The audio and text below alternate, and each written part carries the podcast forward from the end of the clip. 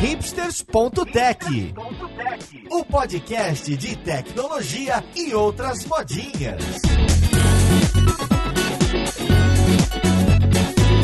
Olá, caríssimo ouvinte, seja bem-vindo a mais um episódio do seu podcast favorito. Esse aqui é o hipsters.tech, meu nome é Paulo Silveira e hoje a gente vai conversar sobre o mundo Apple, mais especificamente sobre desenvolvimento de apps para iOS. Então a gente tem um pessoal aqui que trabalha com umas apps bem legais. Vamos lá, podcast, ver com quem que a gente vai conversar.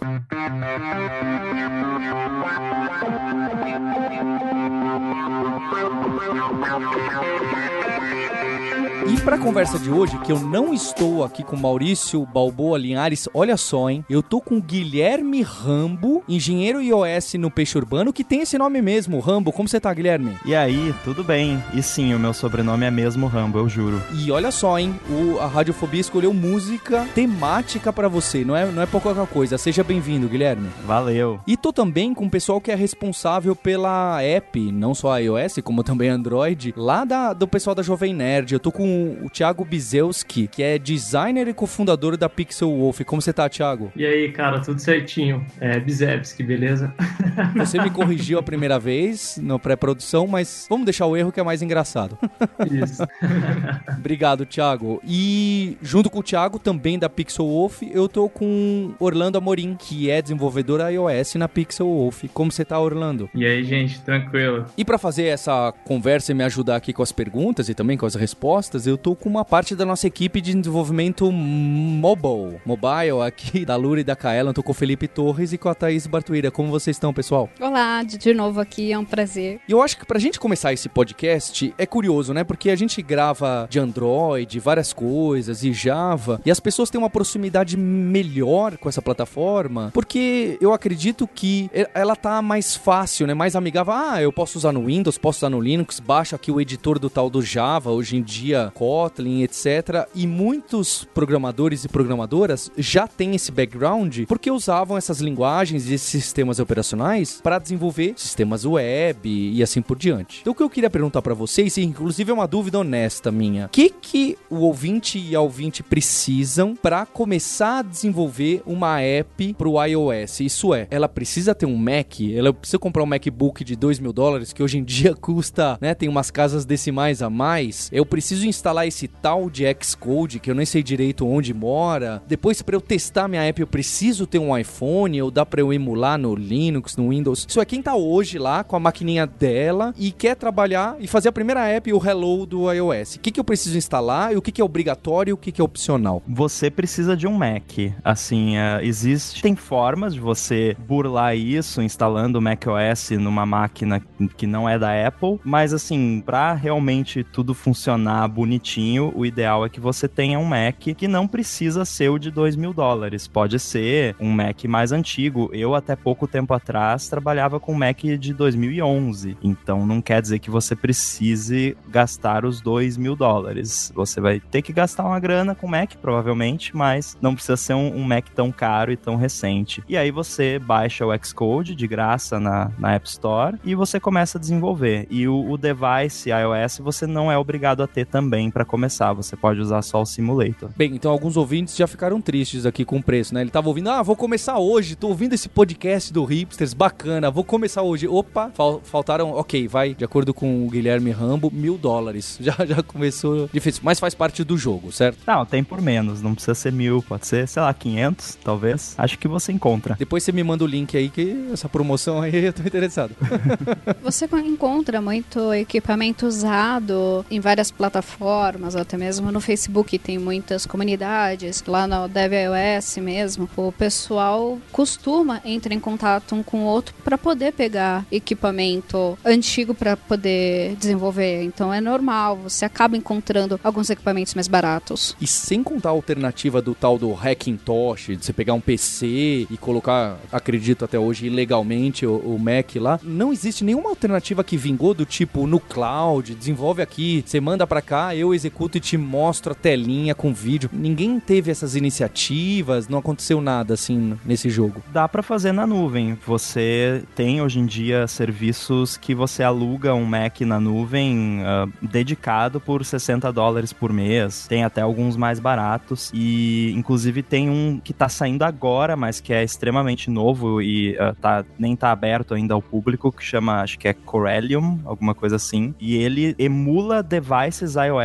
na nuvem. E os caras fizeram alguma maluquice lá que eles conseguem emular um device iOS de verdade na nuvem. E eles pretendem abrir isso ao público, então futuramente vai ser muito mais fácil fazer os seus testes em devices, apesar de emulados, mais reais do que um simulador. O pessoal da Pixel ouve, o Thiago Bizevski e o Orlando, como que vocês fazem aí? Quem tá trabalhando com iOS tá em Mac e ponto final? É, cara, aqui dentro não tem muita alternativa, assim. É, até quando a gente faz uma contratação e a gente tem uma política aqui interna de cada um trabalhar com o seu próprio computador, né, para que você trabalhe no, no ambiente que você está acostumado, ao invés de você ter que ir até a empresa e estar tá no ambiente que não é o seu. Então, quando a gente vai fazer uma contratação para um desenvolvedor iOS, a gente dá a opção dele adquirir um Mac, que seja dele. Então, a Pixelf tenta viabilizar isso aí de alguma forma para que o cara trabalhe no seu próprio Mac. Então, de maneira geral, todos eles aqui têm seus próprios MacBooks e basicamente é isso. Até tem algumas histórias de quando o pessoal começou a aprender a trabalhar com iOS de, de utilizar, né, Macs na nuvem e tal, mas não são assim opções ah, muito viáveis para quem quer trabalhar profissionalmente. É uma opção aí bem barata para quem realmente tem muita vontade de começar, mas não tem dinheiro no bolso, é procurar os Mac Minis da vida no LX, Mercado Livre e tudo mais, é, que às vezes aí até com cerca de mil reais você consegue uma máquina que não vai ser aquele Mac Pro de última geração, mas já vai dar conta para você começar a desenvolver teu código e fazer as builds, rodar o Xcode e tudo mais. Eu conheço muitos desenvolvedores bons e profissionais que trabalham no seu dia a dia há muitos anos com Mac que estão usando hoje Mac Mini de 2011, sei lá, ou um MacBook Air que, que comprou usado. Então você não precisa necessariamente da, da máquina mais recente. Claro que um MacBook de 2018 vai fazer o seu trabalho render muito mais, mas é perfeitamente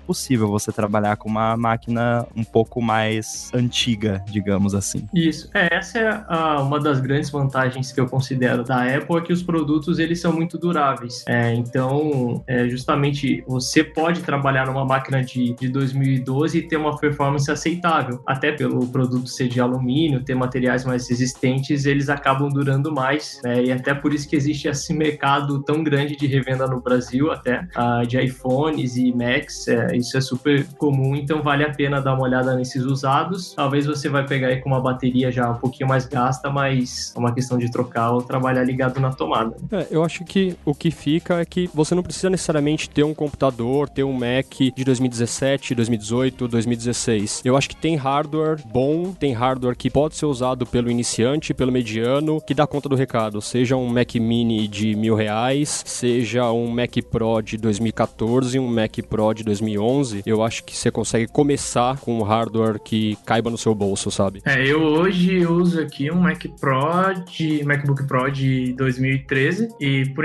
até por enquanto tá tudo ok. Apesar de às vezes ele dar uma engasgada ali no Xcode quando tem algumas coisas abertas, mas dá para fazer tudo tranquilo. Mas já tô procurando um mais recente para trocar. É porque aqui na Pixel a gente trabalha com muitos apps, tem que estar tá trocando de um ambiente para outro o tempo todo, então às vezes dá uma engasgada. Olha, engasgar até o meu de 2017 engasga, então.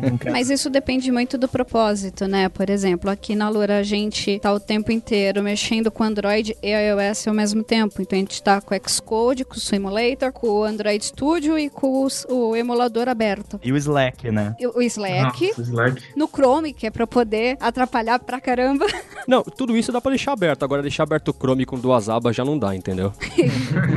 e ainda o Sublime e mais trocentas coisas, o Terminal, o Postman, tudo ao mesmo tempo. Tem uma hora que o equipamento não aguenta. Então, se é um equipamento mais antigo, não vai suportar. Agora, um equipamento mais novo, ok, com hardware um pouco mais robusto. Mas é o que eu falei, depende muito do propósito do seu equipamento. Se você vai só desenvolver para iOS, um equipamento antigo vai aguentar de boa. Tipo, dá uma engasgadinha, mas ele aguenta. Paulo, vocês estão precisando contratar mais gente aí, hein? Eles não estão dando conta ao tanto de coisa para fazer, pô. E também lembrando para quem não tem experiência com Mac, que tá vindo seja de Windows, seja de Linux, que essa transição acho que hoje em dia é cada vez mais fácil. Eu lembro a época que o Sérgio Lopes, que trabalha aqui comigo, é, migrou, né, acho que em 2011 pro, pro Mac, é, o primeiro Mac da Intel, não lembro a data, e ele ficou louco da vida, porque ele era hard user de Linux, e no Mac, por mais que tenha o Shell e todo esse Unix-like, algumas coisas são escondidas. Então ele estava acostumado com aquele, ah, eu controlo tudo e sei tudo onde tá, e o Mac tenta ser mais amigável e te esconde, né? Assim como hoje em dia smartphone te esconde muita coisa, né? Você não tem um, na caruda um browser de file, ele só te dá os mais recentes de um diretório específico. E o Mac tem um pouco disso. Olha, tem essa página aqui, tem esse menu e acabou. Se você precisa do resto, você precisa começar a se enfiar lá dentro. Então, se você tá vindo de Windows ou de Linux e vai comprar seu primeiro hardware, não vai ser complexa essa transição. Até porque o Chrome, como a Thaís, o Torres falaram, o, o Sublime, o Android Studio, o Eclipse e o terminal, eles estão lá. Eu acho que o ponto mais importante na questão de, ah, eu vou ter um Hackintosh ou um equipamento Mac mesmo, ou até mesmo usar a cloud, é a questão na hora de subir o aplicativo para a loja. Porque se você tiver num Hackintosh, você não vai conseguir. Os meninos, o Rumble mesmo, o, o Thiago, eles podem confirmar isso, mas quando você está num equipamento que não é original, oficial, você não consegue subir esse build. Então, vamos chegar lá, vamos num passo aqui, Thaís. Esse é um ponto muito importante, certo? Porque a fama da Apple é que é difícil a sua app chegar lá na App Store. Mais difícil que no, na Play Store. O Felipe Vanta... tá quase chorando aqui. Tem vantagens e desvantagens, certo? É. Mas antes de chegar lá, então eu tô com um Mac, tenho esse tal de Xcode que eu baixo gratuitamente, que é uma IDE que suporta as linguagens para desenvolver pro iPhone, pro iPad e, e também pro Mac, né? Que aí não é iOS, mas, mas também desenvolve. Legal. Uh, escrevemos lá numa das linguagens que eles aceitam, que hoje em dia é o tal do Swift e o tal do Objective-C, correto? Hoje em dia você vai usar Swift, né? Provavelmente. Para quem tem legado, certo? Os Objective... Começar um projeto hoje em Objective-C, eu é acho que é meio estranho, sabe? Você tem... Se você pode começar com Swift, que é uma linguagem bem mais interessante, acho que começar um projeto com Objective-C, que vai virar um produto, um projeto de verdade, sem ser projeto de estudo ou coisa do tipo, eu acho que não vale muito a pena. Não fala mal do Objective-C, hein? Falei. Falei que ele era fãzinho da Apple. o cara é o não, Rambo, é... né, meu? O Rambo sai matando. Dá a ferramenta que dá para ele que ele sai matando aí. Não, mas é o que eu falei, tipo, é manutenção. Tem muito código que ainda está nessa linguagem, então pra manutenção... E, pô, em 2018 ninguém merece ficar contando colchete, né?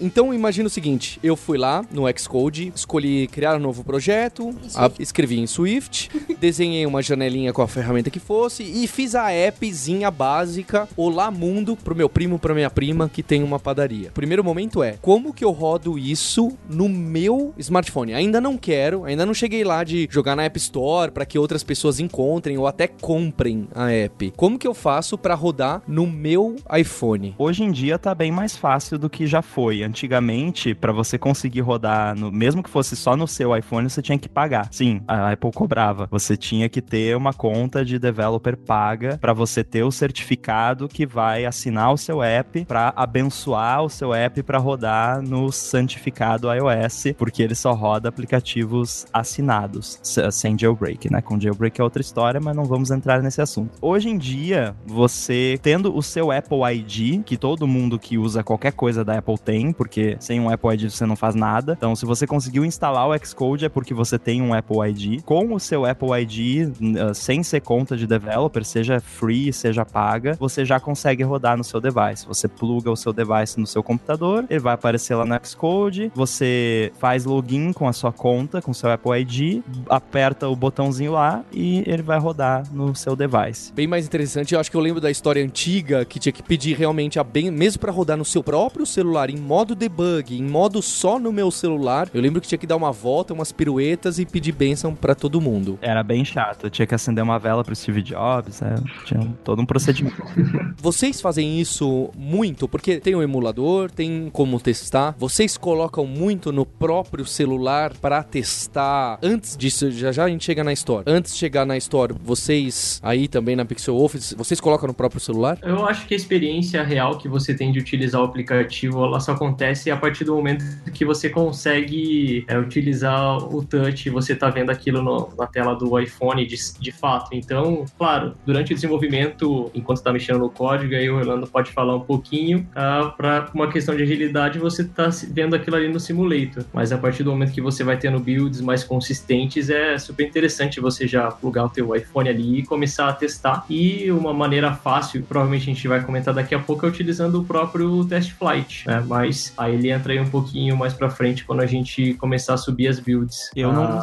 Connect. É, acho que testar no, no simulador versus testar num aparelho de verdade, o problema do simulador é que ele usa o hardware do próprio da própria máquina que ele tá. Então, se você compra uma máquina de um Core i7 com um buzilhão de gigahertz, um buzilhão de memória RAM, aquele aplicativo que é uma carroça vai funcionar lindamente. Só que ele tá usando o hardware do seu computador. Quando você colocar no hardware de um iPhone mais antigo, aquele aplicativo pode não ter o mesmo desempenho. Então, você acaba sendo mascarado pelo seu próprio hardware do simulador. E coisas como usar o touch é uma coisa importante. Então, muitas vezes, você faz um botão, você faz um componente de clique qualquer. E quando você testa no simulador, você está usando o ponteiro do mouse para fazer o clique. É, que o Thiago falou, a experiência Exato. é estranha. Você não consegue pegar aquilo que a gente chama de, por exemplo, sei lá, dedo gordo, sabe? Então o cara tem um dedo que, sei lá, Maior, qualquer maior, coisa. qualquer coisa do tipo. A pessoa tem dificuldade para clicar num botão e você não consegue captar esse tipo de coisa testando num simulador. E quando você coloca um aparelho de verdade, você consegue capturar isso. Além dessa parte que vocês estão comentando, da parte de testar o UI do, do aplicativo, tem também a questão de que algumas funcionalidades não funcionam no simulador. Não tem como você testar, por exemplo, push notification. Você consegue- só consegue testar se você tiver um device ali mesmo. O legal do simulador, eu acho que é mais a parte do design. Por exemplo, ah, eu fiz uma tela que ela tem lá o auto layout, então como que ela e ela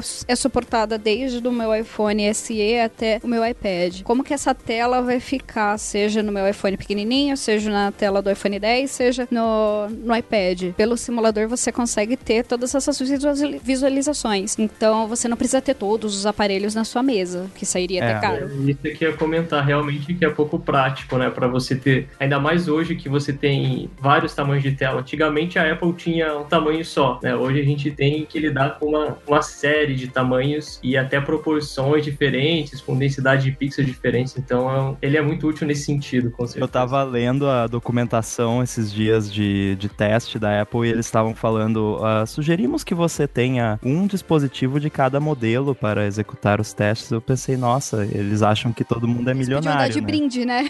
É, mas esse lance do simulator é, é bem complicado, assim, eu sou bastante anti-simulator, o pessoal lá da- no, no Peixe tira sarro comigo que eles vêm mostrar pra mim, ih, olha aqui, tem um bug aqui, eu falo, não, me mostra no device, no simulator eu não acredito, porque tem muita coisa que no simulator é de um jeito e no device é de outro, e hoje em dia, como os iPhones ah, nem tem mais home button, é, é tudo tela, a ergonomia é muito importante, então você realmente segurar o celular na mão e fazer ali o, o fluxo que o usuário vai fazer na vida real tá cada vez mais importante. Então eu, eu realmente só uso o simulator para testar devices que eu não tenho. Por exemplo, eu ainda não tenho um iPhone XS Max aqui. Ainda não? Testa device que não tem, ou seja, ele não usa simulador, porque ele tem todos os devices da Apple. Não, não, eu, eu, eu, eu uso só pra testar device que eu não tenho, né? Então é. é Que é quase nenhum, que eu né? faço. É, claro, não, quase todos. É- é só, agora, quando eu voltar da viagem dos Estados Unidos, eu vou ter todos. Você vai me trazer um também. Eu acho que também tem aquela questão de você deixar o aplicativo instalado no, no seu device, né? E testar depois quando você tá com a cabeça fria. Tipo, você tá ali na hora do desenvolvimento, às vezes você não se liga num detalhe ou outro, de principalmente de usabilidade. Então, deu meia hora, foi lá, tomou um café, você tá tomando café, você abre o app, começa a mexer, você começa a encontrar, putz, isso aqui ficaria melhor se fosse de tal jeito, essa funcionalidade não tá legal, esse outro tá demorando pra abrir. Então, estando com o device, você tem essa visualização do que seu cliente vai ter, né, do seu usuário. Seu usuário vai usar o seu app no metrô, vai usar o seu app no banheiro, vai usar o seu app caminhando na rua, não vai usar sentado na frente do computador, né? Exatamente. É, e, e eu acho que é super importante. Aí aqui a gente tem um processo que isso aí acontece antes do código mesmo, né? Na etapa de layout, de prototipagem, você já ter isso disponível no teu aplicativo, por mais que não tenha código envolvido, você não vai conseguir fazer um swipe, um 3D touch, mas você ter essas imagens para você abrir ali no teu iPhone, simular como é que seria o movimento do teu dedo, onde é que você clicaria, é, isso é essencial, é, até para evitar depois retrabalho quando você passar isso para fazer desenvolvimento. É super importante o quanto antes você ter esse, seja o layout, seja um protótipo, um wireframe disponível no, nos seus devices.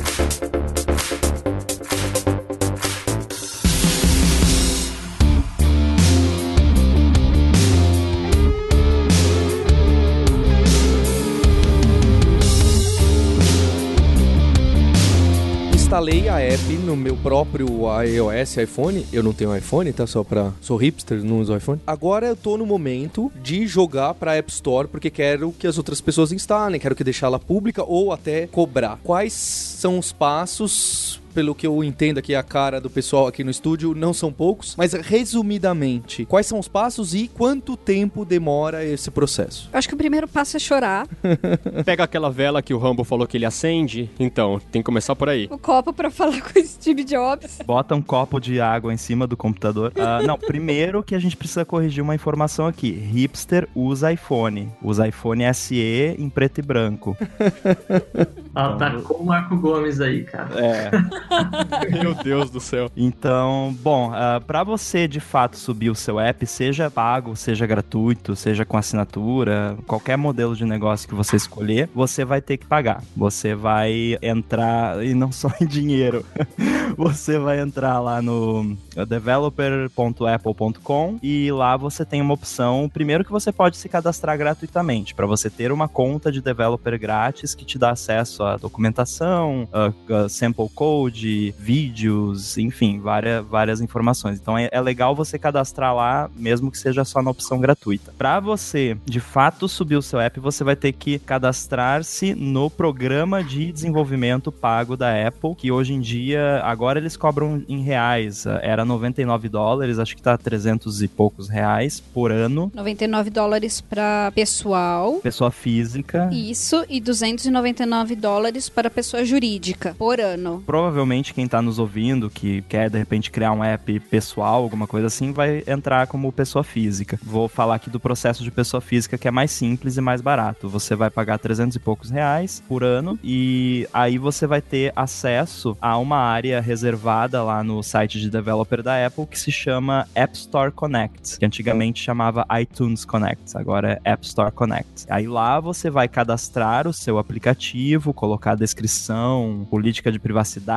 um monte de informações do seu aplicativo, tanto que vão aparecer na App Store quanto informações para a Apple revisar o seu aplicativo e você vai ter acesso à parte de certificados e entitlements que não vale entrar em detalhes aqui, mas hoje em dia o Xcode automatiza muito desse processo. Antigamente era muito mais chato, você tinha que entrar lá, criar certificado manualmente, era, era muito chato. Muito chato. Então eles automatizaram bastante e hoje em dia você basicamente só precisa entrar lá no depois que você tiver pago, obviamente. Você entra no, na App Store Connect, cria o seu app lá. Aí no Xcode tem uma opção lá que se chama Archive, você vai criar um archive do seu app e vai subir para Apple. Aí depois disso você ou envia pro Test Flight, que é o serviço beta para você poder distribuir uma versão para teste para os seus usuários, ou você envia de fato para review para App Store e aí ele vai passar por um review e se ele for aprovado, ele vai ficar disponível na App Store. Isso foi um resumo. Deixa claro aí o se for aprovada, se. O que eu achei legal é que, assim, o Rambo falou duas vezes de, de review. Não, porque aqui tem umas informações que você coloca pra review e tem ali um negócio que se ele for aprovado na revisão. É, essa é a parte que eu choro. A revisão do aplicativo eu acho que é um negócio de doer, sabe? Eu acho que a Apple tem, tipo, é um supra-sumo da tecnologia, sabe? E ela se apoia em, em técnicas ainda tão zoadas de, de fazer revisão de aplicativo, sabe? Acho que vale explicar o que, que é o review, né? A ideia do review é a seguinte, né? Você manda o aplicativo, então depois de fazer essa, essa parte que o Rambo falou e tal, que é tranquilo de fazer essa parte, é basicamente preencher formulários e formulários e formulários, você coloca lá, você manda o aplicativo, uma pessoa na outra ponta, algum revisor da Apple, vai pegar esse aplicativo e vai verificar. Só que ele não olha código fonte, ele não olha nada. Ele vai olhar a sua a usabilidade da sua aplicação. Então, Então, Ele fala a língua que é escrita a app? Ah, Talvez. Talvez. É, Tá. então ele vai olhar o seu aplicativo, vai começar a fazer, vai abrir a determinada tela, vai tentar usar o aplicativo e vai ver o que acontece. Então ele tem do lado dele, hipoteticamente falando, ele tem do lado dele um livro com um monte de guideline, falando: ah, esse guideline aqui você tem que cumprir para poder aprovar seu aplicativo. Então, digamos, você não pode ter três fontes diferentes na mesma tela. Então, se tiver três fontes diferentes na mesma tela, você não tá cumprindo um guideline de design do aplicativo. Vale ressaltar que isso é só um exemplo, tá? Não Exato, exato. Essa regra né? de fato. Exato. tipo, Deveria né? existir. Sabe? Deveria. Então, Comic Sans é proibido. Exato, tipo, Comic Sans. Usou Comic Sans, tá bloqueado, né? Então, diversas regrinhas de, de layout, diversas regras de usabilidade, que se você ferir alguma dessas regras, ele vai parar de fazer o que ele tá fazendo, vai parar de olhar seu aplicativo e vai mandar uma mensagem pra você falando, ó, o aplicativo foi rejeitado porque ele fere determinado guideline. Na teoria, ele deveria fazer esse tipo de coisa. Na prática, ele coloca uma mensagem que você tem que decifrar qual é o guideline ao qual ele tá dizendo. Então, essa interação de manda o aplicativo, o aplicativo fere determinado guideline, o cara manda uma resposta pra você que muitas vezes, se outra pessoa fizer a verificação, ela pode aceitar o aplicativo. Então a coisa acaba sendo subjetiva muitas vezes. É como se fosse um juiz, né? Que vai fazer um julgamento e vai saber. É, é isso que acaba deixando a coisa bem chata, é justamente esse fluxo. Então você manda o aplicativo, o aplicativo é rejeitado. Aí o cara fala, ele coloca uma mensagem que você, depois de pesquisar, depois de decifrar a mensagem do cara, você fala, ah, é determinado guideline que eu tô descumprindo. Você pode tentar mandar de novo o aplicativo, que se der sorte de outra pessoa verificar, ela pode aprovar. Então fica uma coisa meio subjetiva que acaba deixando a coisa muito... É, você acaba- é, você fica meio preso, você não sabe muito o que fazer. Você pode passar muito tempo com o seu aplicativo ali preso, por às vezes até meses, sem ser aprovado. É, eu acho que vale dizer aqui que acho que a experiência, o contato que a maioria das pessoas que não está envolvida com o desenvolvimento iOS tem com essa parte de app review são as histórias de terror, né?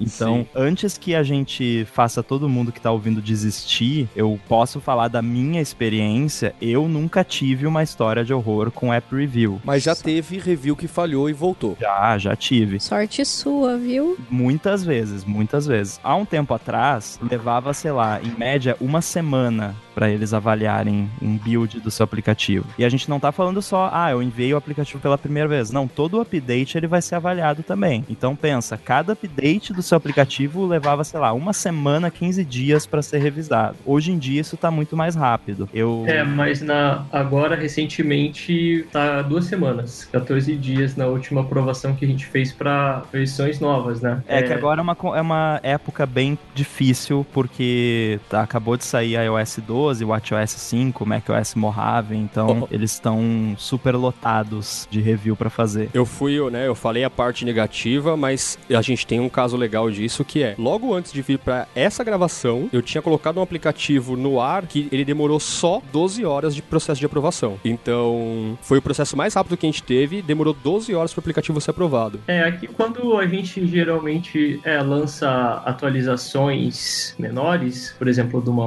1.1 para uma 1.2, em geral ele vai demorar aí no máximo 24 horas. Agora, se você vai de uma 1.0 para uma 2.0, por exemplo, aí entra nesse prazo muito mais extenso que atualmente está em torno aí de, de 14 dias aí, muito por conta do que o Guilherme comentou também. Fazendo um pouco da defesa desse tipo de avaliação, eu acho que ela realmente tem esses problemas dessa subjetividade, muitas vezes não fica claro que precisa ser corrigido, mas ao mesmo tempo eu acho muito válido ah, o aplicativo ele ser avaliado por um ser humano ao invés de um algoritmo, né? Porque no final das contas, quem vai utilizar o teu app são pessoas, não robôs. Então, algumas nuances de usabilidade elas só vão ser percebidas por um ser humano, né? Muito mais do que se o teu código está otimizado, se ele está utilizando muita memória, utilizando muita bateria, enfim. Então, eu acho válido por conta disso, né? Que é exatamente o oposto da Play Store, onde você consegue mandar um aplicativo do jeito que for e em poucas horas ele está disponível para a quantidade de usuários que você definia, assim, né? Até eu acho um pouco assustadora a facilidade de você colocar um aplicativo na Play Store hoje que é até semelhante com o ambiente web, pela facilidade que você tem sem ter que se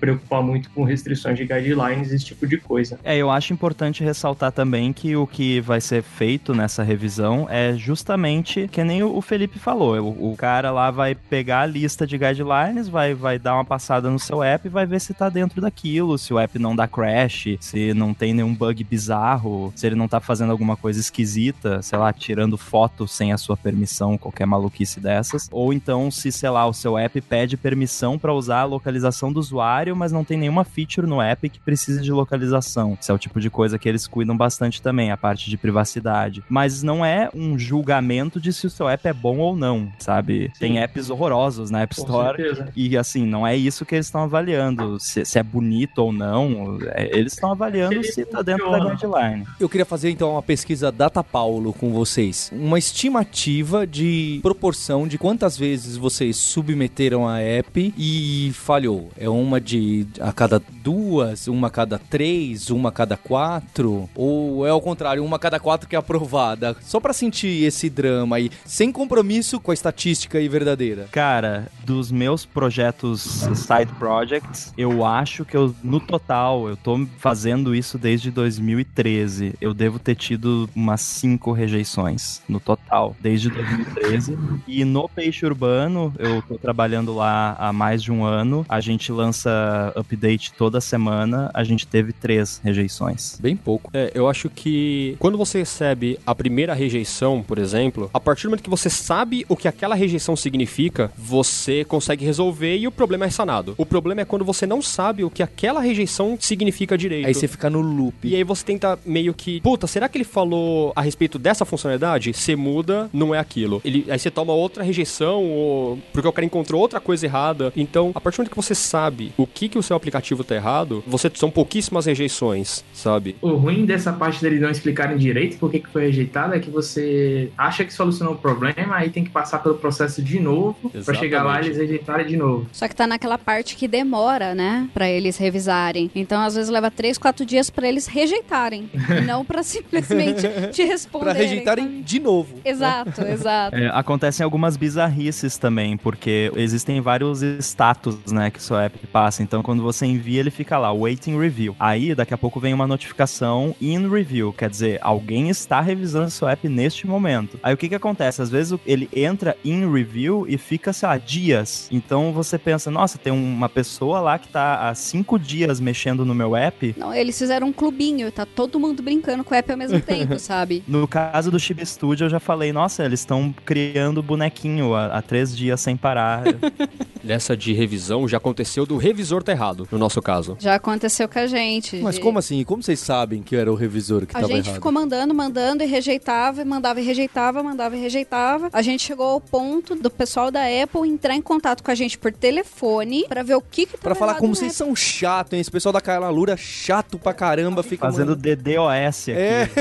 Não, e eles ligaram em português, tudo bonitinho. Quando a aplicação é rejeitada, você pode contestar a rejeição. Então Tem você pode falar, também. não, Gente, eu acho que o aplicativo tá certo e o que você tá falando não faz sentido. Em São outras vocês palavras, que é estão isso. errados. é um tribunal mesmo, É. bem que vocês falaram dos Então você juízes. pode contestar a rejeição. A gente contestou, a gente entrou em contato com o pessoal da Apple mesmo, com a- aquele departamento, e a gente falou com a chefe dos caras que estavam aprovando o aplicativo. Vencemos a Apple. E a, e a chefe falou: Putz, é verdade, o nosso aprovador aqui que tá errado. Processei a Apple e olha no que deu. Não, porque foi até divertido, porque a hora que a gente começou a explicar pra ela, ela, não, mas espera, isso tá certo. O que eles estão falando é outra coisa. A gente, não, mas o que a gente tá falando, que o app é assim, assim, assado. Ela, pera, eu já ligo pra vocês de volta. Ela desligou, foi, resolveu o problema, conversar, ligou de volta. É, então a gente que tá errado, desculpa, a gente vai aprovar. Só faltou ela tomar um. Chamar, ah, vamos tomar um cafezinho, Levou bater um papo. meses pra isso. meses. Aliás, ah, você brinca do lance do cafezinho e tudo mais, mas ah, o setor de relacionamento com o desenvolvedor da Apple, ele é é bastante atencioso, assim, pelo menos as experiências que eu tive. A Thaís comentou, ah, ligaram em português. Eu uma vez tive um problema para renovar minha conta de developer com um cartão lá que não tava funcionando. Eu liguei, eles têm um 0800 que você liga, eh, você é atendido em português. Aí no meu caso, tava um pouco complicado, a pessoa não tava conseguindo resolver, aí ela me perguntou: "Ah, você fala inglês?" Falo. Tá, então eu vou transferir você aqui para pessoal mais de cima que eh, aí eles resolvem para você. Mas assim, você tem atendimento em português, você tem atendimento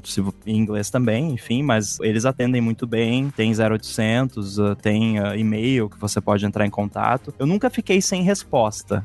Todos os problemas que eu tive foram respondidos. É, o suporte da Apple de maneira geral é excelente, né? Nós não temos muitos casos de rejeições de app, mas uma das vezes aconteceu da gente ter enviado credenciais de acesso de uma versão 1.0 e depois de outros updates essas credenciais mudaram, né? Então, numa versão 1.2 nós tínhamos novas credenciais de acesso e o aplicativo foi rejeitado porque o revisor ele ficou tentando utilizar as credenciais que ele tinha de uma versão anterior. Então, são coisas que acontecem assim, mas a, no nosso caso acho que pelo menos de cada 10 envios, 9 são aprovados. Né? É, porque quando você manda um app para review que precisa de login ou que tem login, você precisa fornecer para eles, né? Ó, tá aqui Exatamente. um usuário e senha para você testar. E, e, realmente é importante fornecer isso. E eles têm também lá na, na App Store Connect, quando eu expliquei que você botava coisas que aparecem na App Store e coisas que não aparecem, um dos campos lá é notas para o revisor. Então lá você, se tem alguma coisa no seu aplicativo que você acha que precisa explicar, bota lá. Por exemplo, se o seu aplicativo tá só em português e você não sabe se a pessoa que vai revisar sabe português, de repente vale a pena você botar meio que um guia lá de como usar o app para a pessoa conseguir se achar lá dentro e não ter problema com isso. Já troquei várias ideias com o revisor nesse campo. Ou se você é rejeitado e aí você tá com medo de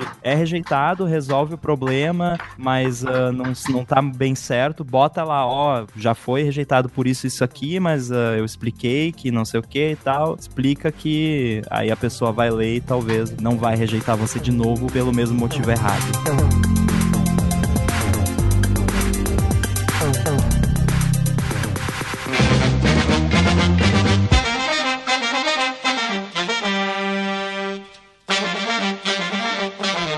Saber um pouco agora do, do negócio do design, do UX, da experiência com o usuário. Então, eu queria que vocês falassem um pouquinho sobre essa preocupação de estar uma experiência bacana, até porque isso é um pouco negócio da Apple, pelo menos era, certo? O grande diferencial. E também que falassem da fragmentação, que a gente sempre falou isso no mundo Android. O que é a fragmentação no mundo Android? Você tem diversos fabricantes, cada um com uma tela de resolução diferente, cada um com tamanho de tela diferente e até características diferentes, né? Ah, esse tem cartão SD, esse não tem, esse tem dois chips, esse não tem. Na Apple isso não existiu durante muito tempo, mas aí começou a ter iPad, e aí tem o iPhone XS, SM, SX, tem o iPhone que tem orelhinha e, e não tem orelhinha. Como chama aquela orelhinha em português? Note em português? Note. Sensor housing.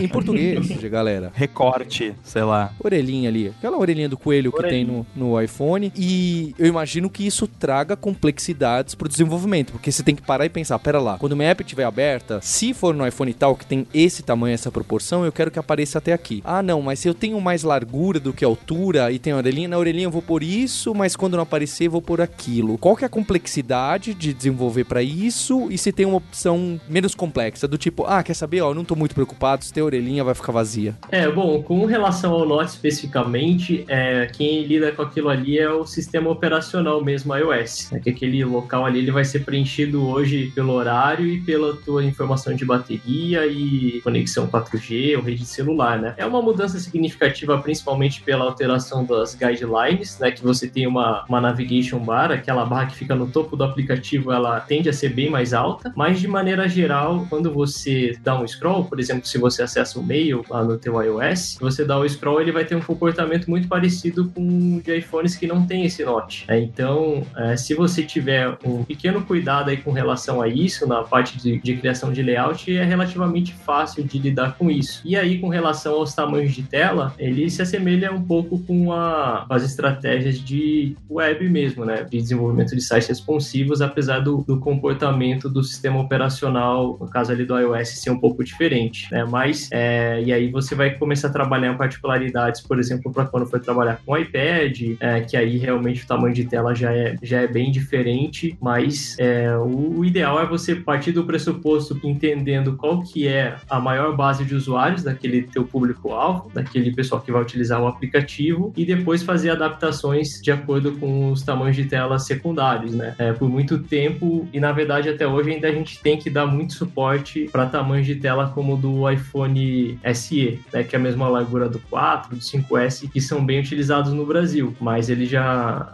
se você parte ali de uma largura como do, do 8, que é o mesmo do 6, do 7 e é parecido com o do iPhone 10, é relativamente fácil de trabalhar. O SE é o melhor, é o mais pequenininho. É o hipster.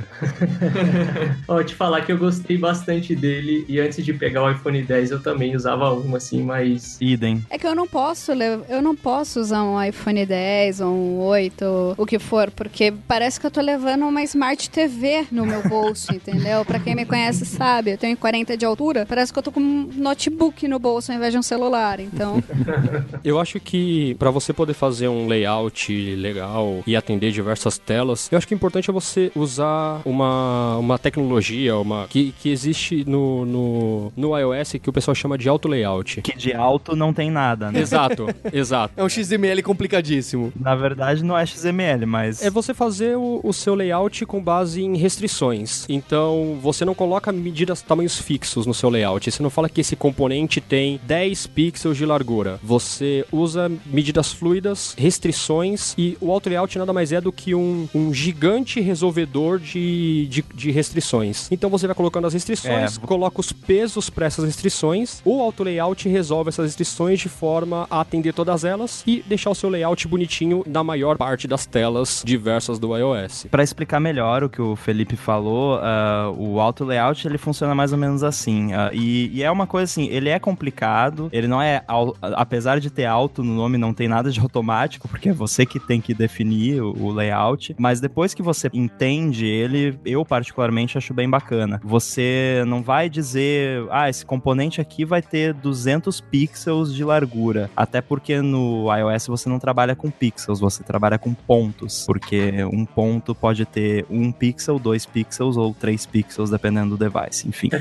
a da tela né? Exato. Então você vai dizer, esse componente aqui, o lado esquerdo dele vai estar tá grudado no lado esquerdo desse outro componente. O lado direito vai estar tá grudado no lado direito desse outro componente, mas ele vai ter 10 pontos de espaçamento. Então ele vai estar tá grudado no lado, mas com 10 pontos. A altura dele, essa vai ser fixa. Essa eu quero que seja 100 pontos. O sistema vai calcular qual vai ser o frame dele na hora que ele estiver rodando, dependendo do device. E aí você pode alinhar uma coisa no centro da outra, alinhar um, o, o, topo de uma coisa com o topo da outra e assim por diante. É, para quem tá familiarizado com HTML e CSS, é basicamente aquele float left, float right que a gente utilizava. O auto layout tem muito desse tipo de lógica aí. On steroids. Exatamente.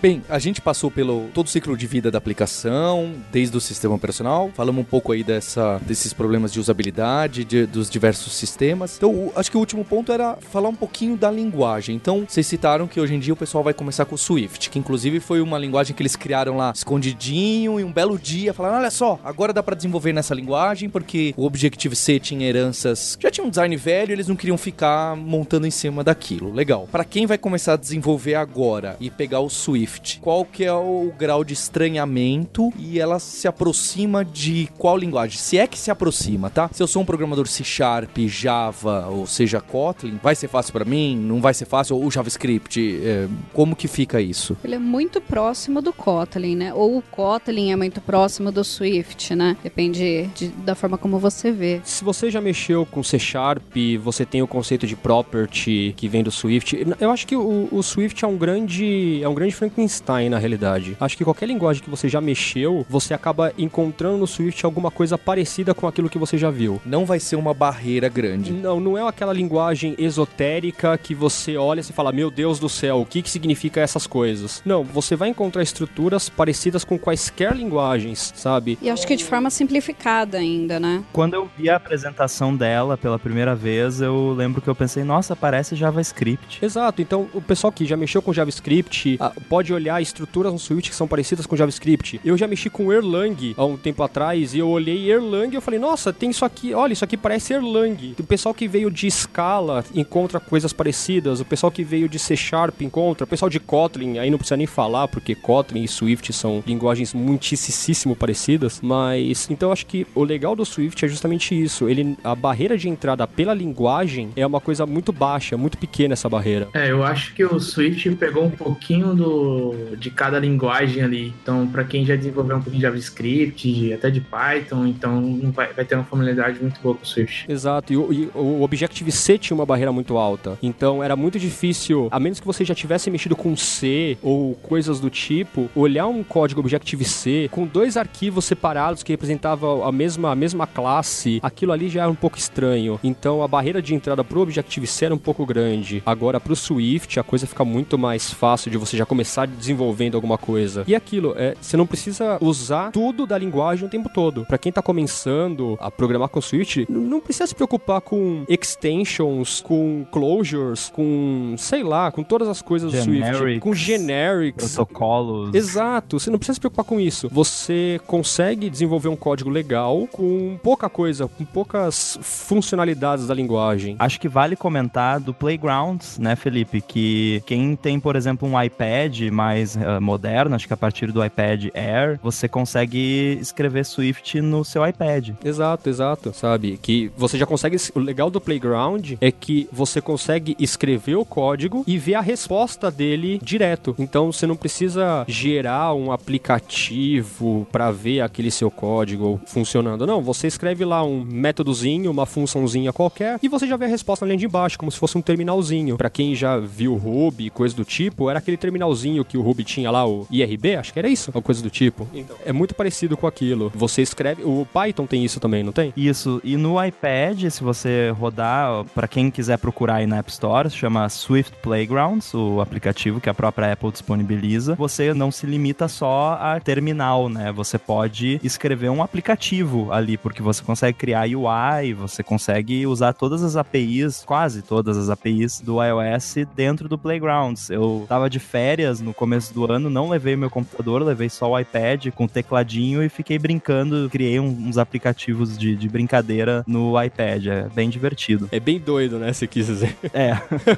o termo não era férias? e depois ele ainda quer viajar com a gente de férias, cara. A gente sabe que é complicado desenvolver para iOS e também para Android, ainda mais para manter aplicativos nas duas plataformas, o que é tarefa de muita empresa por aí. É de vocês, a Lura Kaela, é do Peixe Urbano, é da Pixel Wolf, em, não só no projeto do Jovem Nerd, como em outros projetos. E isso dá muito trabalho. Uma alternativa que sempre aparece e que tem muita gente que ama e gente que odeia, esses softwares, plataformas para desenvolvimento multiplataforma, seja misturando nativo com não nativo, seja só puramente uma casquinha WebView para HTML, cada um tem seu funcionamento, eu não conheço a fundo. Como que é isso pro iOS? Então eu não poderia desenvolver tudo usando um desses frameworks, Cordova, sei lá, um desses vários, e a Ionic. Clica um botãozinho, gerar, pronto, tá aqui minha app iOS, é só fazer o deploy. Sem entrar no questionamento de que, ah, não vai ficar tão parecido como uma aplicação iOS, porque o botãozinho não vai ficar nativo, ou vai, mas vai ficar lento. É fácil desenvolver e colocar no ar, ou vai ter as mesmas barreiras? Achei que eles iam falar alguma coisa. é que eu achei que você ia comentar também já. É que aqui acho que é, é pro o, o, público ver, os ouvintes verem que a galera não usa isso aqui, todo mundo Bom, faz nativo, mas beleza. É, aqui na Lura a gente faz nativo, acredito que no Peixe Urbano e na com o Thiago Wolf. na Pixel Wolf também seja. A gente trabalha com algumas opções aqui de um React Native, uh, não é a nossa escolha primária, mas para algumas coisas faz bastante sentido, assim. E o pessoal que trabalha com React Native aqui reclama bastante do Xcode, reclama bastante da, da sistema de aprovação da Apple, então acho que todas essas partes que foram principais focos de reclamações aí é, não muda exatamente nada, assim, os problemas são todos os mesmos. Acho que para o pessoal entender, porque você falou de Xcode, mas a gente está falando de Reactive Native, na questão, em qualquer dessas plataformas, Ione Cordova, quando você gera build pro iOS, você precisa ter o Xcode para poder subir a aplicação para App Store. Você não consegue subir deles diretamente para lá. Então, nesse caso, você obrigatoriamente tem que ter um Mac, você tem que ter uma máquina e o Xcode para conseguir subir a sua aplicação. Então, não é só porque você fez a sua aplicação por um meio híbrido que você vai subir ela para a loja. E Thiago, você falou que não é a sua primeira opção. opção. Então, quando que é, é uma opção viável? É por causa de custo e tempo? Ou a simplicidade do aplicativo? Qual que é o caso que você acaba usando? Eu não vou dizer que isso é uma regra para todos os casos, né? É, eu acho que a boa parte dos desenvolvedores e das empresas, e até por requisição de clientes, eles acabam citando essa opção do híbrido por questão de custos mesmo. Aqui no nosso caso, a gente está trabalhando num, num aplicativo focado para uma startup e ele tem muito essa pegada de ser trabalhado primeiro o MVP, ele precisa evoluir muito durante o projeto, então a flexibilidade que o React traz para a gente é super válida nesse sentido, até porque a gente tem aí um pouco mais de velocidade para conseguir lançar builds para Android, iOS e poder explorar também essa tecnologia nova. Então, quando é, nesse tipo de caso onde ele está um pouco mais para um lado experimental aqui dentro da Pixel Wolf, a gente gosta de utilizar o React Native. E também para algumas aplicações simples, por exemplo, que também são pouco utilizadas aqui, mas encapsulamento de WebView, esse tipo de coisas que não demandam de performance, é super rápido, super fácil fazer com React Native e eu acho que vale a pena, assim. Agora, para escopos bem fechados e projetos regulares de maneira geral, a gente vai para o desenvolvimento nativo mesmo. Eu sempre falo, e isso é minha opinião, uh, que quando a experiência do desenvolvedor é mais importante que a experiência do usuário, vale a pena você ir para uma alternativa dessas, que é o exemplo que vocês deram, né, de um. MVP que precisa sair rápido, o desenvolvedor precisa ter muita agilidade. Nesses casos é, é onde eu recomendo. Eu dei uma palestra em, aqui em Florianópolis, acho que foi ano passado, com meu colega, e aí a gente falou sobre por que, que a gente não gosta de usar essas uh, alternativas. E aí no final alguém veio me procurar e falou: Ah, eu tô começando uma startup, a gente tava pensando em fazer em Xamarin, acho que era, mas vocês acham que eu não devo fazer? Eu falei: Não, faz porque é uma startup, vocês precisam fazer rápido, provavelmente vai ter que refazer de novo depois. Então é muito caso a caso. Perfeito, eu acho que é exatamente isso. Essa questão da experimentação, esse paralelo da experiência do desenvolvedor ser nessa etapa mais importante que a do usuário, acho que resume super bem mesmo. Essa, muitas vezes o desenvolvedor ele precisa de uma autonomia muito maior e não tá com esse projeto super bem fechado, com layout que ele tem todas as pontas ali fechadinhas e amarradas. Essa agilidade aí ela ajuda bastante utilizando esses tipos de tecnologias híbridas.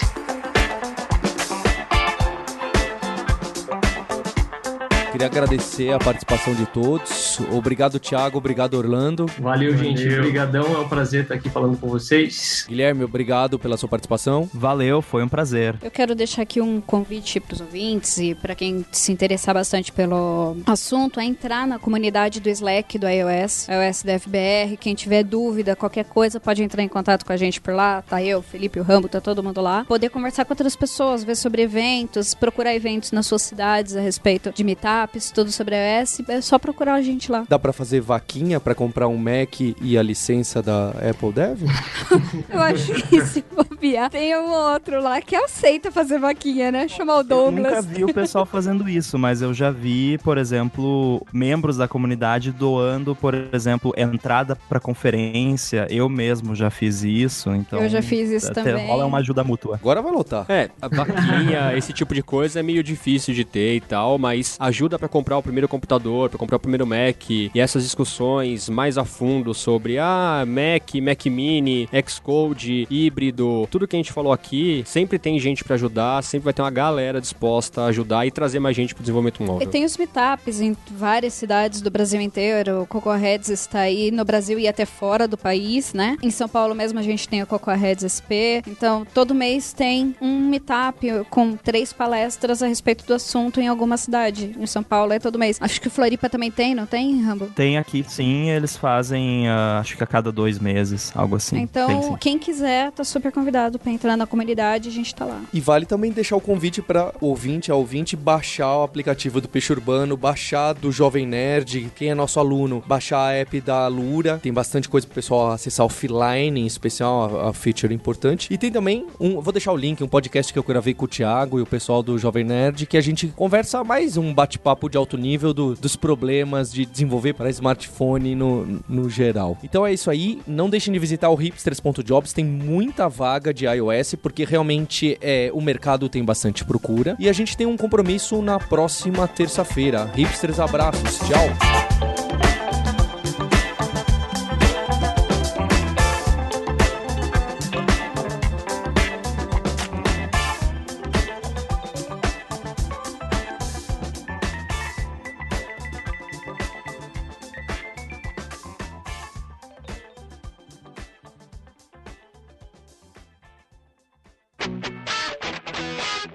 Você ouviu o hipsters.tech, produção e oferecimento alura.com.br, cursos online de tecnologia e Kaelon, ensino e inovação.